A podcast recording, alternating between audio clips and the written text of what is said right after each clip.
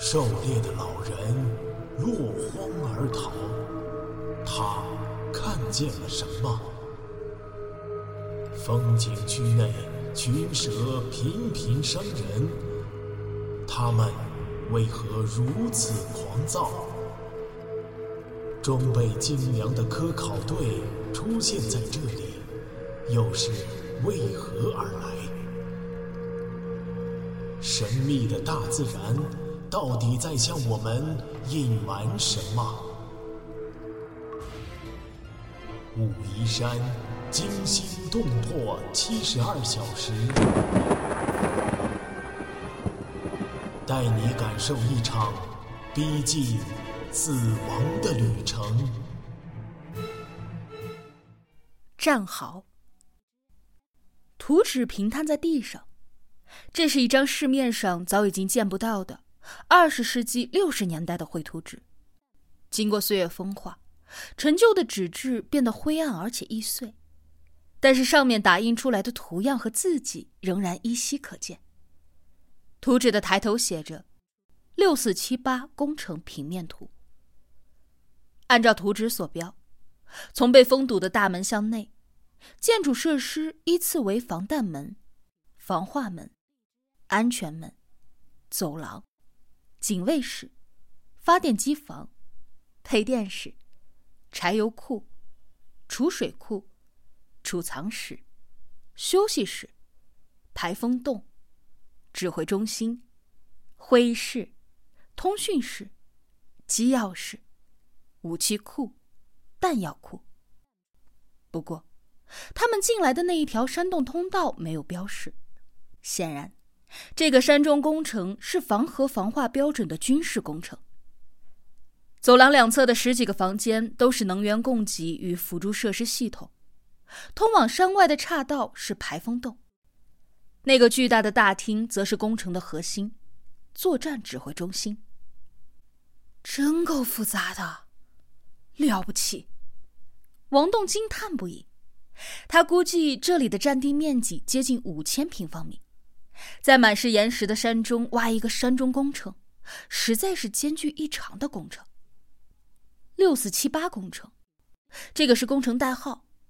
我估计是一九六四年开始动工的，正好是文革期间，全国都在备战备荒，准备和苏联人打仗呢。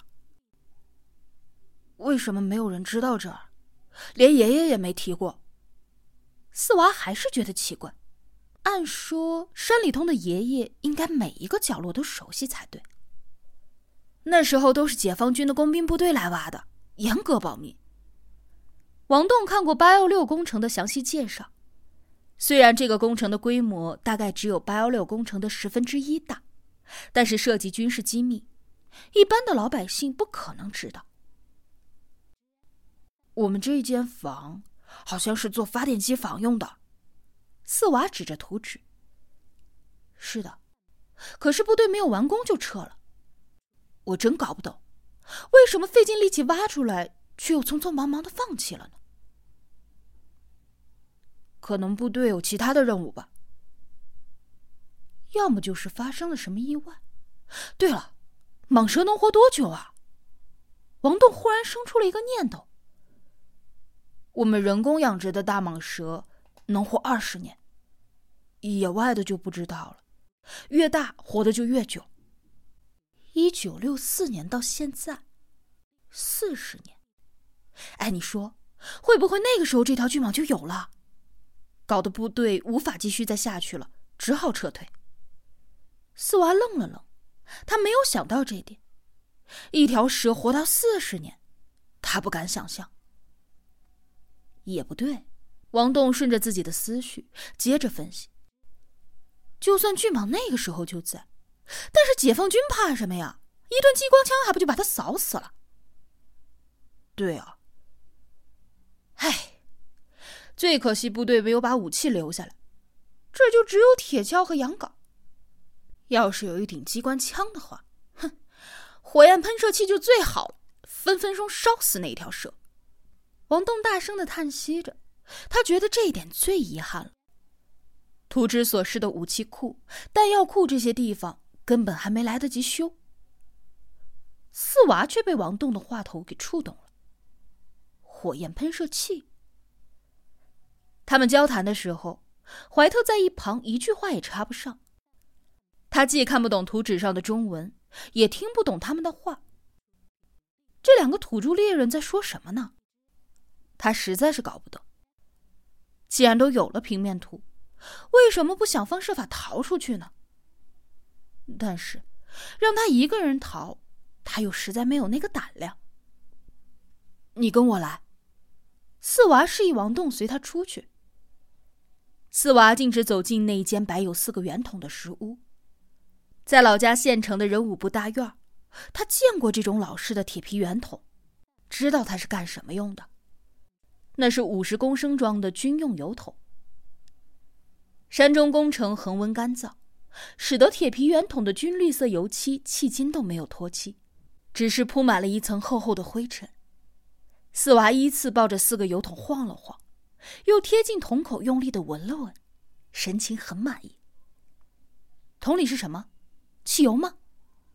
看到油桶的形状，王栋联想起了二战片中的德军坦克用汽油桶。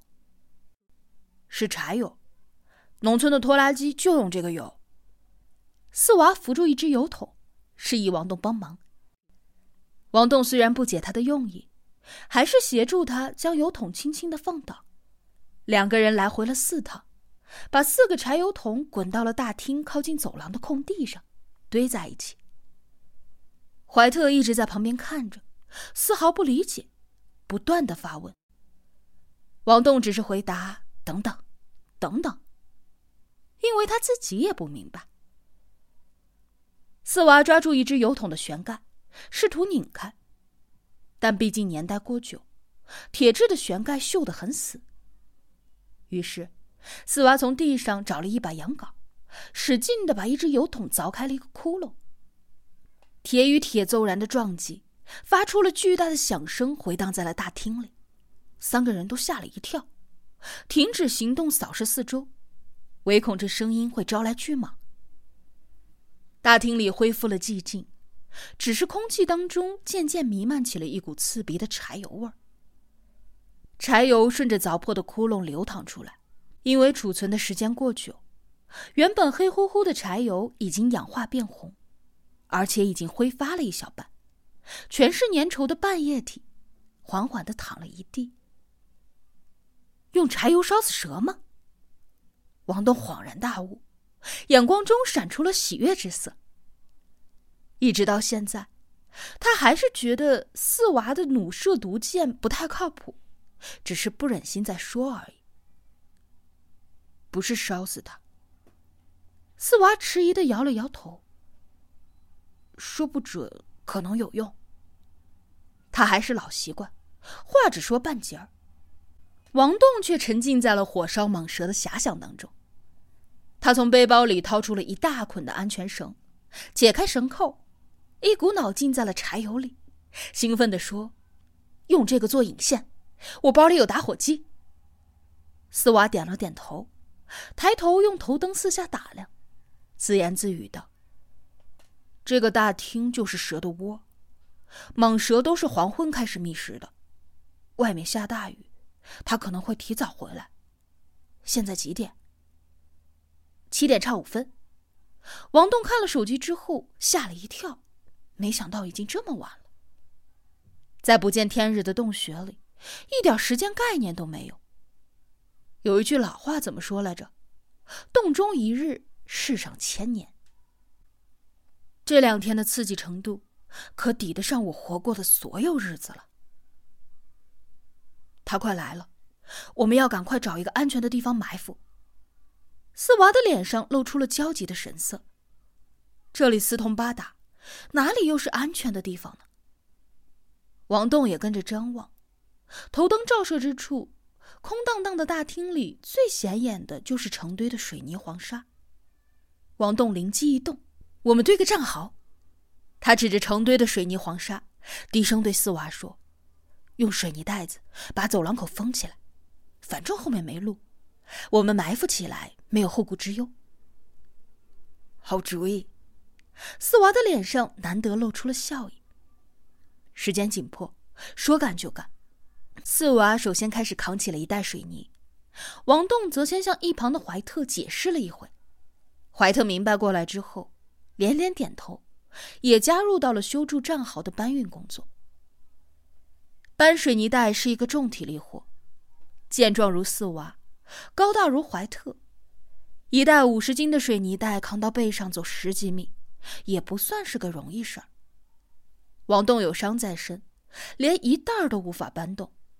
只能在走廊口帮忙卸带，打一打下手。好在走廊口并不大，只有大约一米五宽，两米高。就算这样，他们足足用了接近一个小时的时间才堆了三层。这期间，每个人的心里都惴惴不安，生怕巨蟒在这个档口回到了巢穴。好在一切顺利，巨蟒肯定是在外面什么地方给耽误了。战壕完工了，三个人都汗流浃背，累的是叉腰喘气，说不出话来。整整三层的水泥带，厚厚实实的形成了一道屏障，只留下上面一个窗户大小的缺口。四娃将进了油的安全绳从油桶处拖到缺口，对王栋说：“你负责点火。”王栋已经趴在缺口处，使劲点了点头，握紧了手中的 Zippo 打火机。四娃爬上水泥袋，爬到了王栋的身旁，将弩架好，拉上弦，箭袋放在边上。为节省时间，又单独抽出了三支毒箭，箭头朝外平摊在水泥袋上。头灯的光线放射出两道白色光柱，把大厅照得一片煞白。一切准备停当，只剩下等待了。你肯定蛇会过来吗？王栋忍受不了难熬的气氛，小声问：“他会来，他一进大厅就能够发现我们，我们有温度。”王栋吁了一口气：“没错，蛇能感知其他动物的体温，在这个空无生命的山中工程里，它们的体温是唯一能够吸引巨蟒感官的目标。头灯要不要先关掉啊？”王栋对大开着的头灯有一点不安。你那一盏先关掉，省一点电。就算没有光线，蛇也能够发现我们。四娃瞅了他一眼，摇摇头。全关掉的话，我们就看不见他了。王栋关掉了自己的头灯，不再问话，眼睛直视着前方，脑海中却在想象着巨蟒游到面前，昂起头准备进攻。接着，他点着了柴油。巨蟒陷入了熊熊的火焰当中，最后，四娃一箭射中了他的眼睛，他在地上挣扎扭曲着。